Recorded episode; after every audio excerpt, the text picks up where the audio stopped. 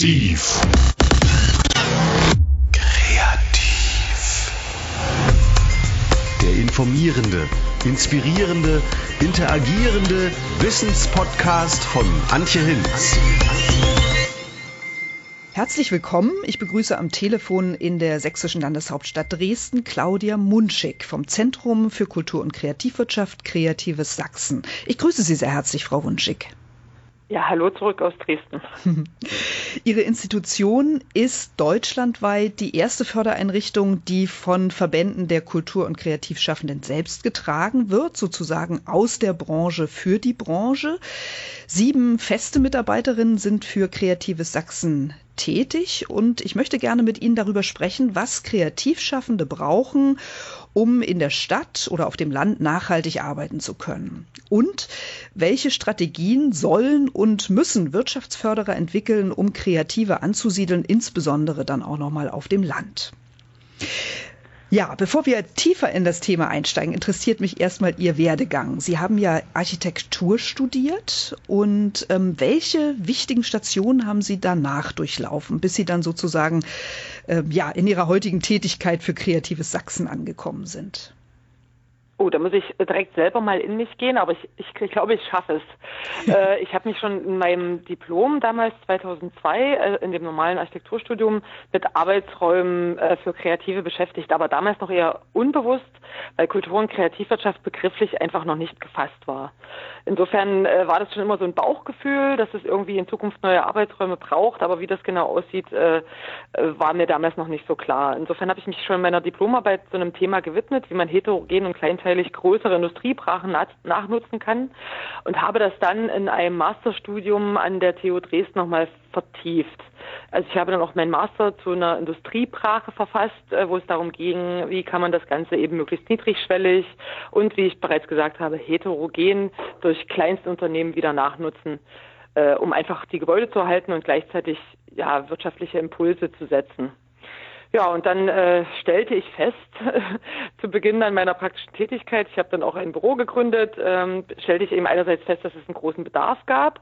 Und es gab immer wieder Anfragen von Akteuren aus der heute sogenannten Kultur- und Kreativwirtschaft, die Räume nachnutzen wollten. Und ich habe mich dann so ein bisschen darauf spezialisiert und parallel festgestellt, dass das Thema zwar sehr analytisch äh, betrachtet wurde, also es gab verschiedene Berichte, einen großen Bericht für Sachsen, der dargestellt hat, wie Kultur- und Kreativwirtschaft in Sachsen aufgestellt ist und es gab dann auch einen Bericht für Dresden 2012, der hier von der Wirtschaftsförderung veröffentlicht wurde.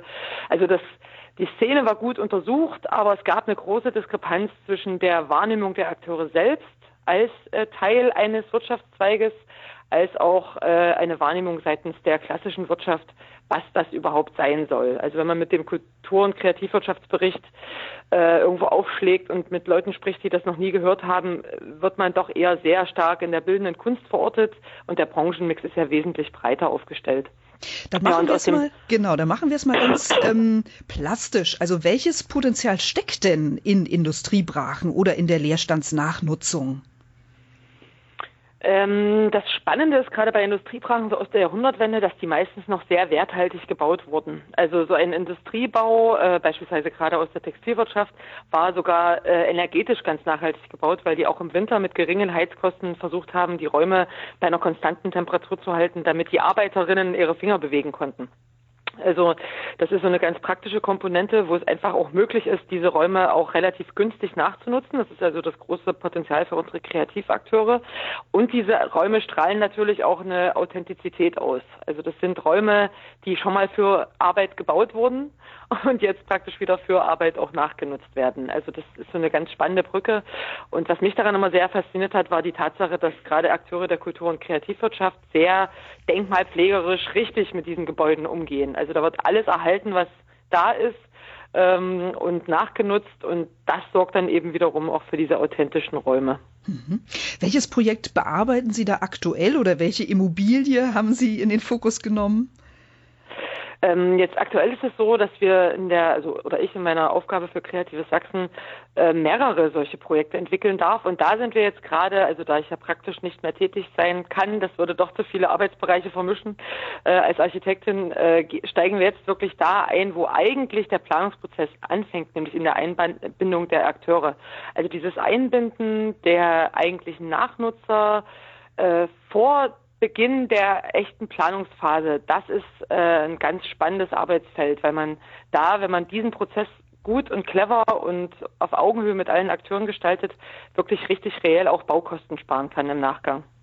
Wie funktioniert diese Einbindung? Ich nehme an, Sie stellen ganz viele Fragen, also über Bedarfe, was die Kreativakteure da vorhaben. Sie werden wahrscheinlich so eine Bestandsaufnahme machen, was Sie vorfinden. Also wie funktioniert das konkret? Genau, also das ist so, dass wir meistens mit dem Eigentümer erstmal so eine äh, kleinere Bestandsaufnahme verabreden und erstmal schauen, was ist da, was ist an Infrastruktur da. Da unterscheiden sich die Gebäude natürlich ganz eklatant, je nachdem, ob schon länger ein Leerstand vorhanden ist oder ob das Gebäude schon mal saniert wurde und einfach direkt nachgenutzt werden soll.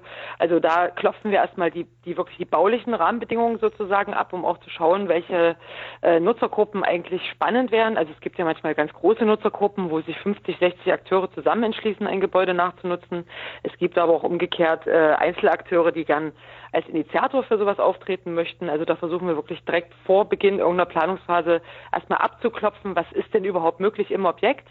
Und dann steigen wir in die Kommunikation ein, äh, die dann in die Szene eigentlich sozusagen, also in Anführungsstrichen stattfindet. Wir haben ja einige Raumsuchende in unserem Netzwerk und dann versuchen wir auf Augenhöhe in einem ersten Workshop die zusammenzubringen. Bevor irgendeine äh, Kostenberechnung stattfindet oder der Denkmalschutz eingebunden wird, erstmal schauen wir, wo geht's denn hin? Auf welche Reise können sich die beteiligten Akteure, also Eigentümer, Nutzer und im besten Falle noch Stadtverwaltung eigentlich begeben? Gibt es da so bevorzugte Räume oder auch ähm, Größen? Also sind eher kleinere Räume äh, ähm, erwünscht oder werden eher größere Räume bevorzugt? Was, was sind da so Ihre Erfahrungen? Ja, das ist natürlich die Krux, wenn man für so eine heterogene Szene wie die Kultur- und Kreativwirtschaft unterwegs ist, denn es wird eigentlich alles gesucht.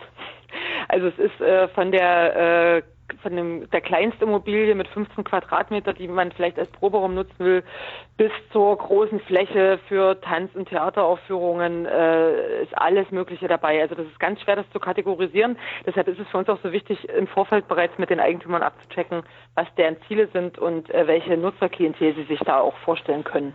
Mhm.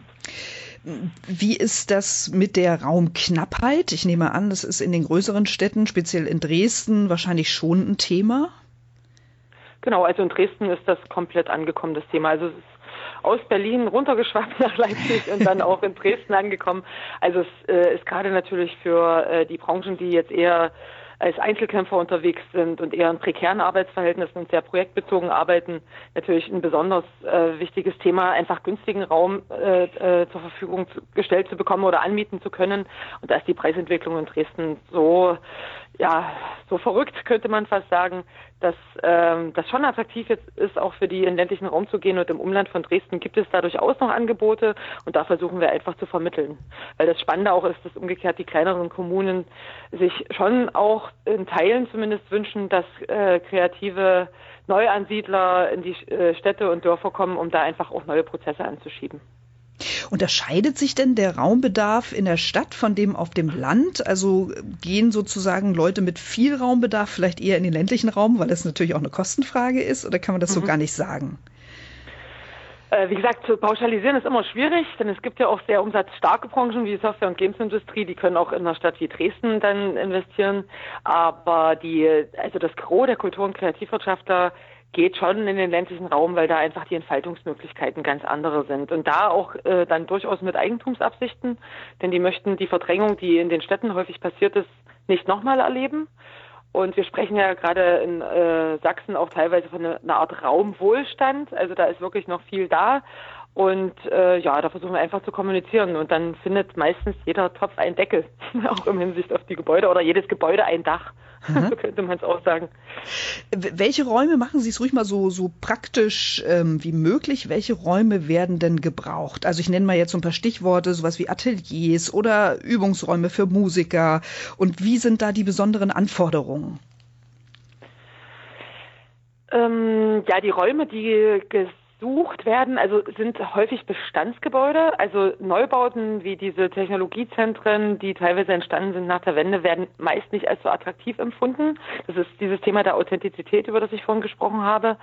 Ähm, aber was auf jeden Fall festzustellen ist, ist, dass gerade diese Kleintechennutzer, also wie bildende Künstler, die als Einzelkämpfer unterwegs sind oder Musiker und Bands, dass sie sich dann gerne zu Konglomeraten zusammentun. Und dann sind natürlich die Flächen, die die dann benötigen, um eine Immobilie sinnvoll und tragfähig zu entwickeln, da geht es dann schon so bei 600 Quadratmeter teilweise los, ne? dass das dann spannend wird für so eine, eine Gruppe, die gemeinsam aufs Land geht. Und wir, wir haben die Effekte, wie das immer auch abläuft, äh, auch in den, äh, gerade in den größeren Städten im Osten auch passiert ist nach der Wende. Zuerst kommen eben die eher prekären äh, Branchen wie die Künstler und die Tänzer, äh, die dann eben dafür sorgen, dass solche äh, Stadtviertel wieder urbanisiert werden und dann werden die eben meistens an den Rand verdrängt. Und das finde ich ein ganz spannendes Thema, da auch wirklich nachhaltige Modelle zu schaffen, um auch für die eine Nachnutzungsperspektive zu haben, auch wenn es vielleicht eher Renditeinteressen gibt, dann später.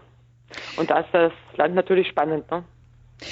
Ja, die Kommunen hoffen da natürlich auf Steuereinnahmen, aber es gibt ja noch weitere Faktoren. Also was äh, tragen denn Ihrer Beobachtung nach Kreative konkret zur Regionalentwicklung im ländlichen Raum bei? Ja, also da gibt es äh, nicht nur meine Beobachtungen, sondern auch schon diverseste Untersuchungen, was es bedeutet, wenn sich so eine, ein Kreativort entwickelt.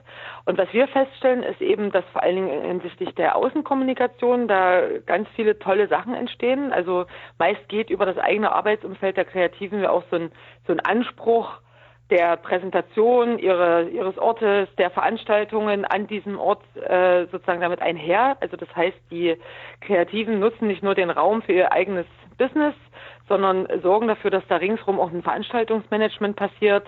Ähm, da fallen mir gleich zwei, drei spannende Sachen auch aus der Oberlausitz ein, Kulturfabrik Mittelherwigsdorf oder das Kühlhaus in Görlitz. Also da passiert wesentlich mehr als nur das reine Geschäft der Leute, die da irgendwann die Location mal aufgemacht haben sozusagen. Und diese Effekte, die kann man relativ schwer nur monetär erfassen, weil sich das auf die sogenannten weichen Standortfaktoren bezieht. Also die Kreativen sorgen dafür, dass einfach mehr an so einem Ort passiert, als nur noch schlafen und äh, vielleicht einkaufen. Also gerade in kleineren Orten. Und das sorgt einfach für mehr Leben in der Kommune, könnte man jetzt ganz plakativ sagen. Müssen Kreative, die aufs Land gehen, vielleicht auch sozial noch ein bisschen mehr kompetent sein als in der Stadt, weil sie eben irgendwie auf die ältere, alteingesessene Bevölkerung eingehen müssen? Also gibt es da besondere ja, Anforderungen? Ja, das ist eine ganz spannende Frage, weil ich die Erfahrung gemacht habe in Ostsachsen, also in dem Gebiet, was ich betreue, dass das wirklich auch teilweise von den Bürgermeistern oder Gemeindevorständen abhängt. Also wenn es grundsätzlich eine Offenheit gibt, dann ist es relativ einfach für Kreative im ländlichen Raum zu landen. Und da passiert, ja, ich sage jetzt mal je nach Stadt äh, manchmal Erstaunliches. Aber grundsätzlich ist es natürlich in einem Dorf ganz anders zu agieren. Also man sieht sich einfach öfter und äh, die, man muss ganz andere Bindungen aufbauen und man ist halt im E-Fall auch ein kleineres Netzwerk, was äh, relativ wendig agieren muss als in der Stadt, wo man einfach eine ganz andere Masse auch an Gleichgesinnten trifft. Das ist völlig logisch. Aber dafür sind dann umgekehrt in den gerade kleineren Kommunen auch die Möglichkeiten ganz andere. Also ich könnte von ganz interessanten Akteuren berichten, die dann jetzt teilweise die Dorffeste ausrichten und für eine völlig neue Form des Zusammenhalts in den Dörfern sorgen, einfach weil sie eine ganz neue Art der Veranstaltung mitbringen.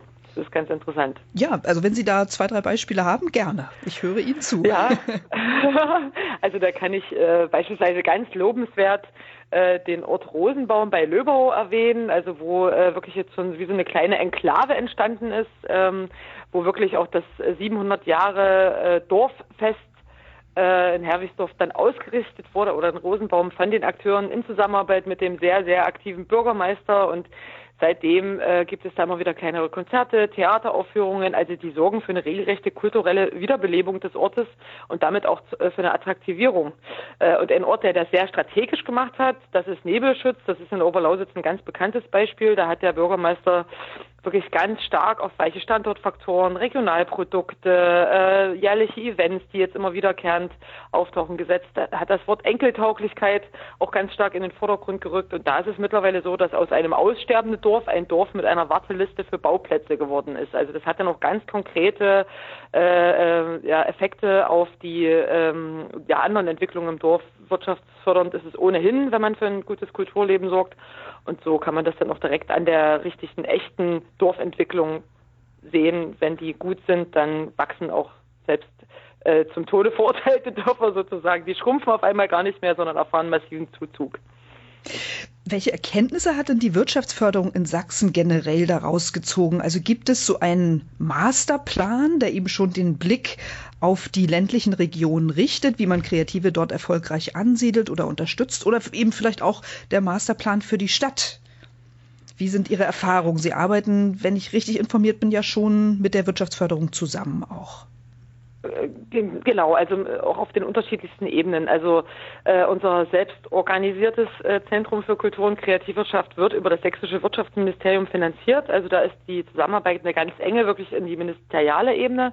Ähm, zu den äh, einzelnen Wirtschaftsförderungen in den einzelnen Städten haben wir auch einen guten Kontakt. Wir haben regelmäßige Jourfixe. Also in Leipzig, Chemnitz, Dresden ist der Kontakt toll. Also in Chemnitz haben wir auch äh, Projekte gemeinsam mit der dort ansässigen Wirtschaftsförderung betreut, äh, die die wiederum entwickelt haben. In Leipzig gibt es da ganz viel. Hier in Dresden haben wir einen städtischen Verband, der sogar einen Dienstleistungsvertrag mit der Stadt abgeschlossen hat. Also da passiert ganz viel. Im ländlichen Raum ist es so, dass wir wirklich teilweise von den Mittelstädten direkt angesprochen werden, so nach dem Motto, wir haben hier Immobilien, möchten die gerne mit euch entwickeln und dann gehen wir mit denen eigentlich sozusagen gemeinsam auf die Reise und versuchen Akteure aus unserem Netzwerk äh, einzubinden oder auch Rückkehrer zu motivieren motivieren, zurückzukommen in die äh, auch kleineren Mittelstädte, weil man da eben wirklich noch auf auf Augenhöhe und sehr niedrigschwellig schnell mit allen in äh, Kontakt kommt. Also das äh, macht dann eigentlich auch Spaß. Aber das ist tatsächlich auch von Stadt zu Stadt ein bisschen unterschiedlich, je nachdem, wie die Wirtschaftsförderer das Thema sehen oder wo die Effekte für ihre Stadt ableiten können. So ist das eben immer so eine sehr ja, äh, menschliche Geschichte, muss man auch sagen. Ne? Und wir arbeiten mit den Aktionen, die gerne mit uns arbeiten möchten, sehr gerne und glaube ich auch ganz gut zusammen. Mhm. Jetzt unabhängig von den Raumfragen, welche Ansiedlungsstrategien oder Einzelmaßnahmen ähm, werden in Sachsen denn verfolgt und welche sind oder würden Sie auch als besonders erfolgreich ähm, bewerten? Ja, also was eine sehr schöne Geschichte war in diesem Jahr, war der äh, vom sächsischen Landwirtschaftsministerium ausgerufene Wettbewerb Ideen für den ländlichen Raum, wo wirklich auf, mit einem großen Budget es äh, möglich war und übrigens auch aktuell auch noch ist. Ich weiß nicht, wann das Ganze erscheint. Am 21. November ist leider Schluss mit der Antragsfrist, aber aktuell läuft der Wettbewerb noch. Da war es eben möglich oder ist möglich für Akteure, auch Privatakteure, gute Ideen für den ländlichen Raum zu formulieren und für diese ein Preisgeld zu gewinnen. Und das ist deswegen so spannend, weil unsere Akteure eben häufig an der Schnittstelle zwischen Wirtschaftsförderung, Kulturförderung, äh, Regionalförderung, äh, da irgendwo agieren die und bewegen sich in diesem, in diesem Spannungsfeld. Und da ist so ein unabhängiger Wettbewerb, der einfach die Idee prämiert, also eine ganz, ganz tolle und spannende Sache für uns. Äh, es sorgt einerseits für Sichtbarkeit, also wir waren auch nach dem letzten Wettbewerbsdurchgang mehr als überrascht, wer alles noch so im ländlichen Raum an guten Ideen arbeitet. Und umgekehrt sorgt es dafür, dass die Akteure eben wirklich mal mit einem Preisgeld loslegen können, ohne komplizierte Förderinstrumentarien berücksichtigen zu müssen. Ähm, denn das ist tatsächlich gerade für die Einzelakteure ein, ein, ein ziemlicher hoher Aufwand, neben ihrer eigentlichen Arbeit noch Förderanträge zu schreiben oder diese abzurechnen. Also da äh, ist so ein Wettbewerb schon mal ein schönes Beispiel. Und dann ist es so, dass wir in Sachsen gerade im ländlichen Raum vielfältige Ansiedlungsprogramme haben, die zum Teil für die Akteure interessant sind. Also wir haben in, äh, verschiedene Leader-Management, so heißt ein Förderprogramm der EU, die, wo man wirklich auch investieren kann. Wir haben aber auch, was für uns ganz wichtig ist, mittlerweile auch Netzwerke im ländlichen Raum, wo unsere Akteure ankommen können und sich direkt bei Akteuren, die schon im ländlichen Raum unterwegs sind, Tipps holen können, wie sowas gehen kann. Da gibt es zum Beispiel die Raumpioniere, es gibt die Neugeister äh, in der Oberlausitz. Ähm, die als Unternehmernetzwerk auftreten. Es gibt immer wieder Veranstaltungen zu dem Thema, wo wirklich ganz massiv versucht wird, äh, Leute zusammenzubringen oder auch zurückzuholen nach Sachsen. Äh, also da gibt es eigentlich ein breit gefächertes Angebot. Es ist immer ganz gut, wenn sich die Akteure, die vielleicht zurückkommen wollen oder die jetzt schon im ländlichen Raum sind, mit uns in Verbindung setzen und wir schauen dann gemeinsam mit denen, welche Andockmöglichkeiten oder welche Förderinstrumentarien für die in Frage kommen. Denn das ist wirklich ein ganz weites Feld im wahrsten Sinne des Wortes. Eine Wissenschaft für sich sozusagen. Ja. Sie haben LEADER erwähnt. EU-Programm ist natürlich mhm. sehr umfangreich und kompliziert. Welche Partner, ja. vielleicht können Sie mal anhand eines Projektes erläutern, welche Partner da zusammengearbeitet haben? Ja, in der, bei der Leader-Thematik ist es so, äh, dass wir eigentlich jetzt mit den Leader-Managements mal zusammengearbeitet haben, um erstmal zu schauen, für welche Akteure aus unserer Branchen, aus unserem Branchenmix das eigentlich interessant ist. Ähm, denn dieses Instrumentarium ist relativ oder, oder es ist vielen Akteuren aus unserem aus unserem Business nicht bekannt gewesen, was man alles darüber fördern kann. Also da versuchen wir wirklich auch mit den einzelnen Regionalmanagements individuell an unsere Akteure zu verweisen. Also man muss dazu wissen, dass es in Sachsen 30 einzelne Liederregionen gibt, die sehr äh, teilweise unterschiedlich aufgestellt sind, was die Förderschwerpunkte betrifft. Und da sind wir sozusagen als Netzwerk in einem permanenten Austausch und dann passiert das Ganze eigentlich sehr individuell. Also es gibt zum Beispiel äh, Neuansiedlungen im ländlichen Raum, wo wir konkret zu den Sanierungsmaßnahmen beraten haben, wenn es darum geht, eine Fassade wieder instand zu setzen oder die Dächer instand zu setzen. Ähm, es gibt aber auch Konzeptförderungen, wo wir auch äh, die Akteure zusammengebracht haben oder touristische Akteure darauf hingewiesen haben, dass sie sich auch teilweise eben neue Systeme für ihre Museen, für ihre ähm, äh, für ja alle möglichen Geschichten, die die eben so anfahren, äh, beantragen können. Also da ist, sind wir noch in einer starken Aufklärungsphase und beraten eben auch zu den ganzen Antragsfristen und umgekehrt wiederum die Leadermanager zu den Inhalten ihrer ähm, äh, ihrer äh, Ausschreibungen sozusagen oder welche, welche Schwerpunkte aus unserer Sicht förderfähig sein müssten. Ich muss allerdings sofort äh, Wasser in den Wein gießen, weil die Liederphase gerade ausläuft und wir nicht genau wissen, wie es weitergeht. Mhm. Wie also war das denn in der, mhm. in der Vergangenheit? Wurden damit vor allem materielle Dinge, also Gebäude, Immobilien, wie Sie erwähnt haben, gefördert oder hatten auch, sag mal, soziale Innovationen, Ideen dort äh, Raum gefördert zu werden?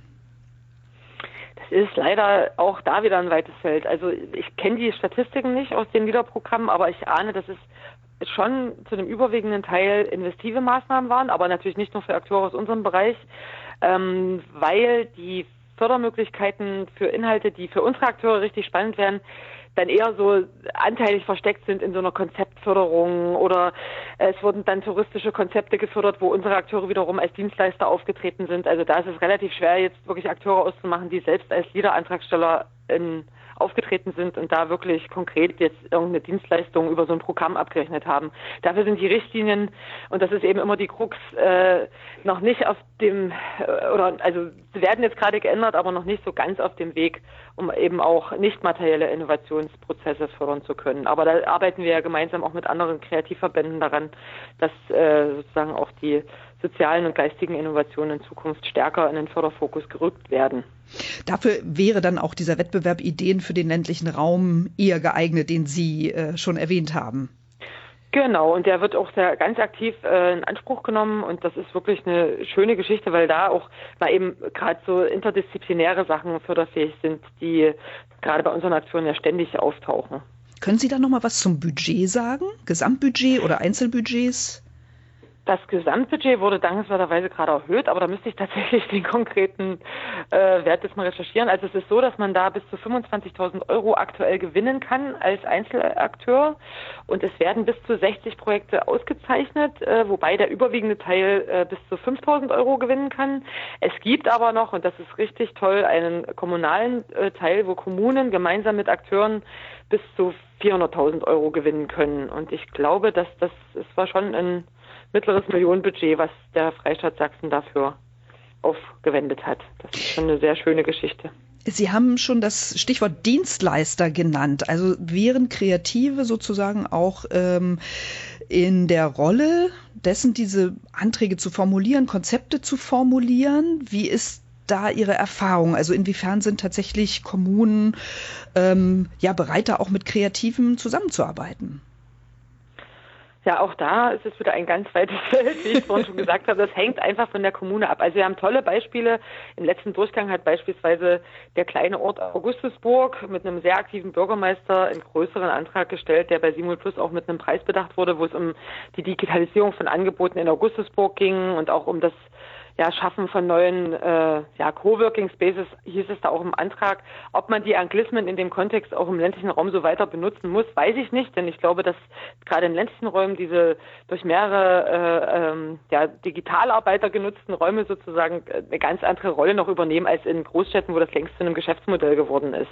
Also mein Gefühl ist es, dass diese Räume auch vielen Digitalarbeitern im ländlichen Raum überhaupt ermöglichen, mal in Arbeitsgruppen interdisziplinär wieder zusammenzukommen. Und diese Raumangebote braucht es einfach auch, um äh, unsere Dienstleister aus dem Bereich überhaupt wieder in den ländlichen Raum zu locken. Also das ist schon richtig Wirtschaftsförderung aus meiner Sicht, wenn man solche Räume unterstützt und anbietet im Sinne von Coworking Space. Genau. Ich, hör, ich höre immer wieder raus, dass es wirklich natürlich jede, jeder Ort anders funktioniert, weil da eben andere mhm. Bürgermeister, andere Menschen sitzen. Ja. Umso wichtiger äh, sehe ich da Sie tatsächlich ja so als Schnittstelle und Berater, ne? weil mhm. bei Ihnen laufen sozusagen die Fäden zusammen. Sie sind informiert, welche Projekte es gibt, ähm, welche Förderprogramme ähm, eben sich für welche Kreativen ähm, eignen. Ist das, ja, ist das ein Tipp, den Sie gerne an andere Regionen auch weitergeben, dass eben solche ähm, Stellen wie Ihre Sinn machen, weil man ja nicht immer wieder von vorne anfängt, sondern seine Kompetenzen dort auch bündelt und weitergibt? Ja, also ich glaube tatsächlich, dass wir in Zukunft eine wesentlich kleinteiligere Struktur auch in der Wirtschaftslandschaft bekommen werden. Also die großen äh, äh, Industrieansiedlungen, die großen Industriebetriebe werden durch verschiedenste Effekte natürlich, äh, die mit der Digitalwirtschaft zusammenhängen, einfach ganz anders in Zukunft, also ganz anders arbeiten, ganz anders aufgestellt sein. Und gerade bei den kleinteiligen Branchen wie der unseren oder dem Handwerk und dem Tourismus ist es schon wichtigster Punkt für die Zukunft, dass es dort so Netzwerkmanager gibt. Denn die Kleinstbetriebe haben wenig Zeit, um ständig durch die Gegend zu fahren und zu gucken, was im Umland so passiert. Also dafür braucht es eine, denke ich, zukunftsorientierte ja, Wirtschaftsförderstruktur und dafür braucht es Personal. Das müssen auch die richtigen Leute sein, die müssen das gern tun, die müssen den ländlichen Raum mögen oder überhaupt mit Kleinstunternehmen gern arbeiten äh, und kommunikativ stark sein.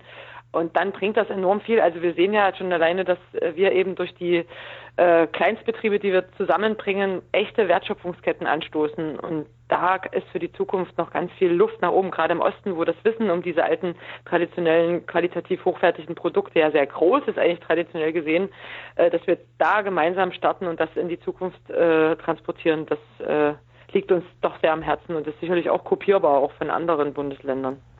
Haben Sie Beispiele für Cluster, die besonders gut funktionieren, sowohl im städtischen Umfeld als auch in der ländlichen Region? Und sind das eher homogene oder eher sehr diverse, vielfältige Cluster?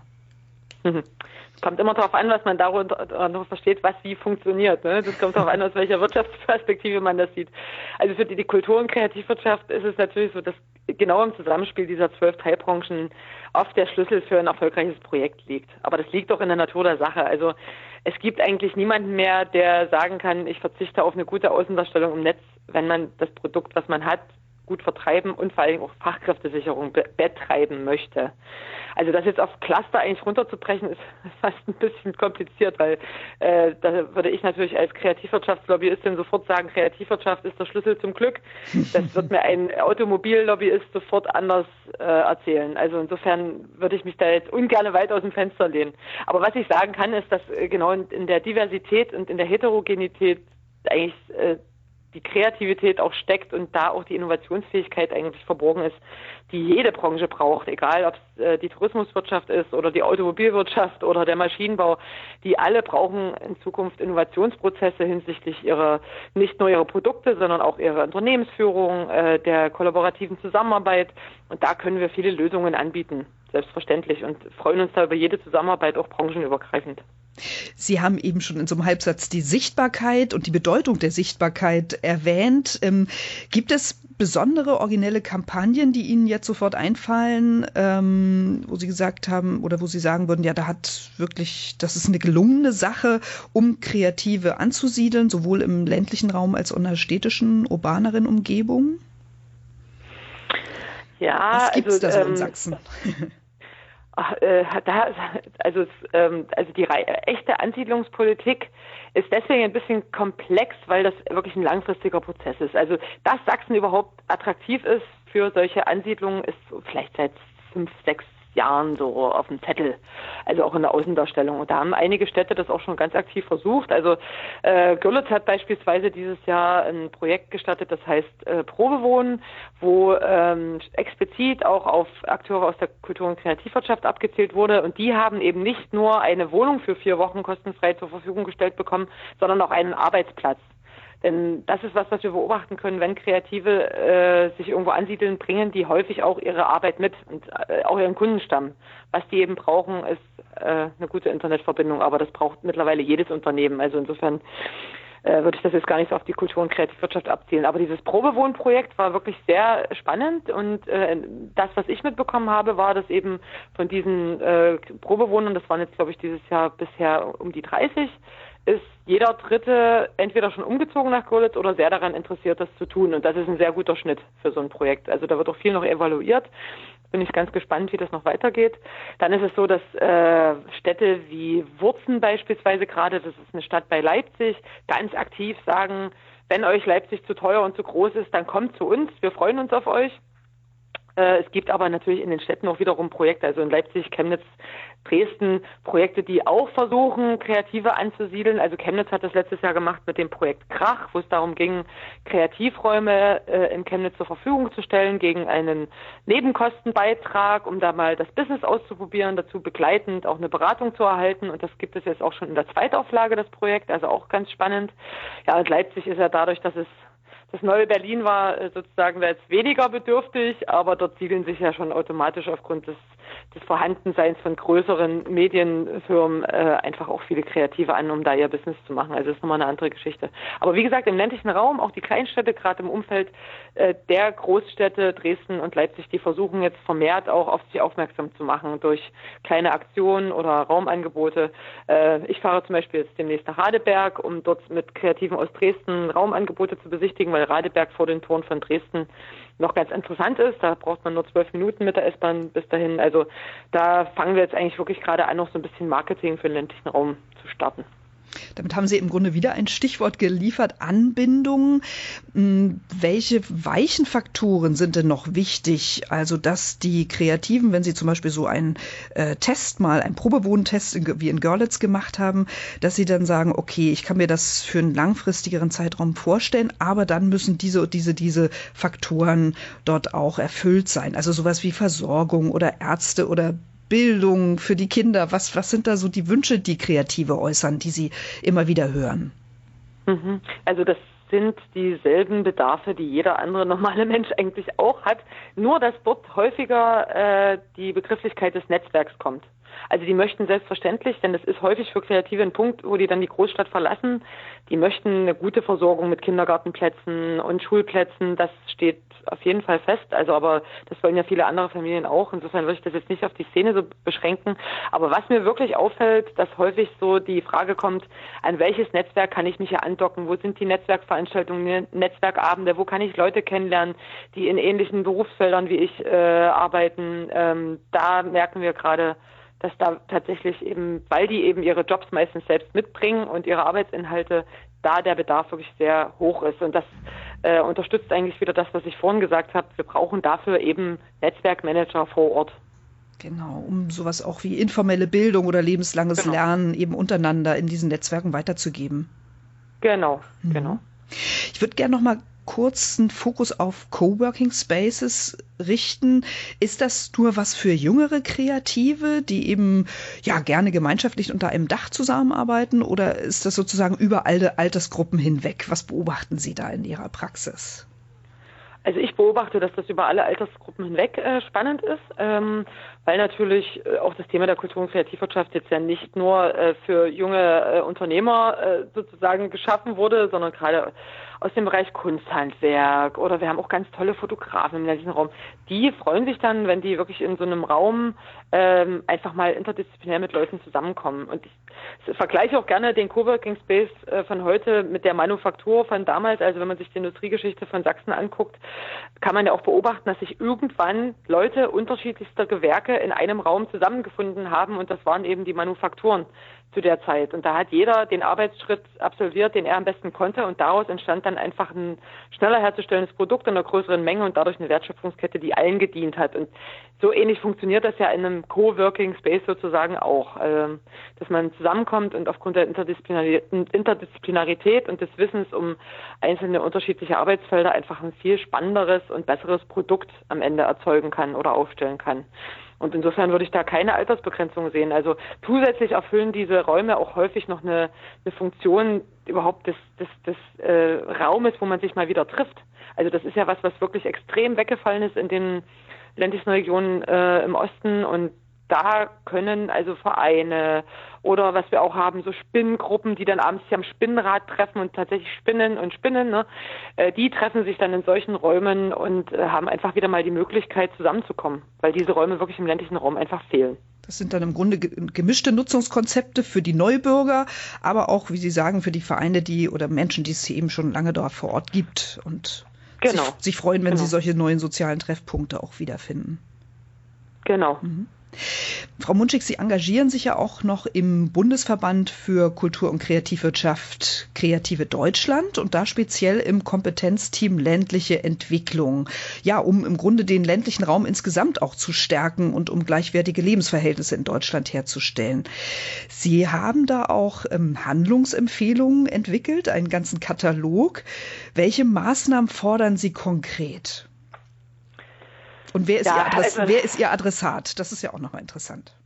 Mm, ja, also es ist äh, so, dass der Adressat äh, der, äh, des Papiers sozusagen ist schon eher Politik und für mich ehrlich gesagt auch ein bisschen Verwaltung, weil das sind am Ende ja die ausführenden ähm, Kollegen, die dann wirklich das, was auf Bundesebene beschlossen wird, auch umsetzen müssen. Und da müssen wir es schaffen, ähm, ja, die, die, die Dinge wirklich mit allen gemeinsam zu kommunizieren. Also wir wünschen uns da natürlich auch übergreifend eine bessere, äh, manchmal eine etwas bessere Zusammenarbeit. Ähm, aber abgesehen davon ähm, geht es darum, dass wir eigentlich die Themen, die schon länger auch, denke ich, immer so, immer wieder durch die verschiedenen Ebenen so, ich sage jetzt mal ganz erlaubt, waberten, dass wir die nochmal wirklich ganz konkret zusammenführen und zu sagen, das muss es einfach haben, damit im ländlichen Raum eine Ansiedlung für äh, kreative Unternehmen da ist. Und da kann ich ja vielleicht mal ein paar Punkte aufzählen. Also das erste Thema, hatte ich auch vorhin schon kurz angesprochen, ist natürlich die Digitalisierung. Also wenn ich äh, mobil arbeite, äh, möchte ich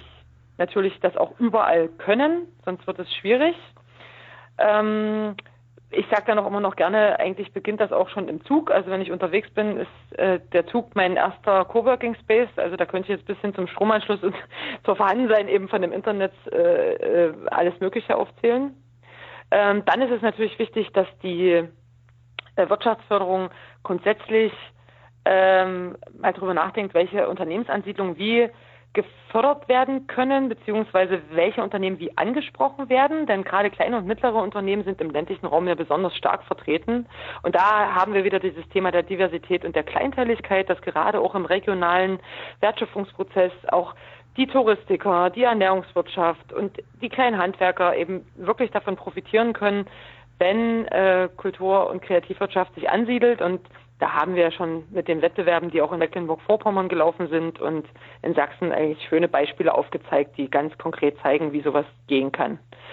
Ähm, die Netzwerkstruktur hatte ich schon angesprochen. Also das ist auch eine der Forderungen, dass wir die Netzwerkmanager finanzieren möchten, die sich im ländlichen Raum äh, um diese klassischen Stadt-Land-Beziehungen, aber auch um die Netzwerke im ländlichen Raum selbst kümmern. Ähm, dann äh, wünschen wir uns äh, Budgets, die regional anders verwalten, verwaltet werden können. Also das läuft im Moment noch unter dem Namen Regionalbudget. Ähm, und darüber könnte man einfach an ausgewählten Beispielen gut zeigen, was so eine Kreativwirtschaftsansiedlung im ländlichen Raum bezweckt, äh, also was das, also nicht bezweckt, sondern was das eigentlich für, für Dinge auslöst. Also abseits dieses Kreativorts, also hinsichtlich der sozialen, der kulturellen Effekte, ne? wie, wie äh, verändert sich das Leben im Ort? Und dafür braucht es noch ein paar Beispiele mehr. Wir haben schon gute, aber die laufen fast alle, also ich kenne eigentlich fast nur äh, privatwirtschaftliche Projekte, wenig, was wirklich von der öffentlichen Hand angestoßen wurde. Und da brauchen wir einfach noch Budgets, um genau solche Akteure noch stärker zu unterstützen. Genau. Und dann, ähm, ja, ich hatte über äh, die Verkehrsmittel schon kurz gesprochen. Also wir brauchen natürlich einen gut funktionierenden ÖPNV, aber das gilt nicht nur für uns. Also das ist die typische Frage von Henne und Ei. Für uns ist es wichtig, dass Orte erreichbar sind und das bitte auch mit ökologisch nachhaltigen Verkehrsmitteln. Insofern ist das auf jeden Fall auch eine Forderung, die wir mit formuliert haben. Ähm, es gibt natürlich auch die klassische Soziokultur, die als Basiswirtschaft für uns ganz wichtig ist, sozusagen, wenn man das unter wirtschaftlichen äh, Gesichtspunkten so zusammenfassen möchte. Ohne funktionierende Soziokultur ist es nur schwer, wirklich Nachwuchs zu finden im Bereich der Kultur- und Kreativwirtschaft, weil die sich dort ausprobieren, wo man einfach mal einen Film schneiden kann oder mal einen 3D-Drucker anschmeißen kann oder mal äh, sich mit handwerklichen und kunsthandwerklichen Inhalten beschäftigt. Also das ist noch so eine Forderung. Also sprich auch die, die, die jüngeren Leute da, Schüler, ja, Auszubildende vielleicht auch schon mit einzubeziehen, da vor Ort, dass die eben sehen, was vielleicht in der Region so geht und sie gute Gründe haben, nach der Ausbildung, die sie vielleicht irgendwo anders gemacht haben, wieder zurückzukommen? Genau, genau. Mhm. Das ist auch, das ist, betrifft auch übrigens nicht nur uns als Kultur- und Kreativwirtschaft, sondern auch andere Akteure äh, aus diesen kleinteiligen Branchen. Also wer hätte noch vor ein paar Jahren gedacht, dass wir mal diese massiven Fachkräftebedarf im Handwerk bekommen. Ne? Und da ist es ganz wichtig, denen diese Arbeitswelten auch möglichst zeitig zu zeigen, äh, Netzwerke auch in diesen Bereichen zeitig zu spannen, damit die sehen, okay, ein Tischler von heute hat ganz andere Arbeitsmöglichkeiten als noch vielleicht vor 100 Jahren. So. Und da kommen natürlich auch die Kreativwirtschaftler wieder mit ins Boot. Da gibt es ja wirklich die ganz spannende äh, Geschäftsmodelle auch. Also insofern, wir versuchen da so zeitig wie möglich eigentlich anzudocken und das ist eben das Schwierige an der Kultur- und Kreativwirtschaft, weil dann ist es nicht nur Werbung für die, Branchen an sich, sondern immer auch für alles, für das ganze Drumherum, sage ich jetzt mal so ganz allgemein. Ja, wir freuen uns sehr, wenn sich äh, Akteure, die vorhaben, nach Sachsen umzusiedeln, gerne an uns wenden. Es gibt Raum, es gibt Netzwerke und wir freuen uns gerade im ländlichen Raum, wenn wir da kreative Innovatoren in die Netzwerke weiter transportieren können. Ja, dann hoffe ich, das fällt auf fruchtbaren Boden und ich bedanke mich ganz herzlich bei Claudia Munschig für diese vielen tollen Beispiele und Impulse aus Sachsen. Und ähm, als Beraterin und Expertin sind Sie ja im Grunde auch deutschlandweit unterwegs, Referentin zu Themen der Regionalentwicklung, Leerstandsnachnutzung und Wiederbelebung von Industriebrachen und das Ganze eben in Kooperation mit Akteuren aus der Kultur- und Kreativwirtschaft. Ganz vielen herzlichen Dank und weiterhin gutes Gelingen bei all diesen Projekten. Ja, ich bedanke mich auch ganz herzlich.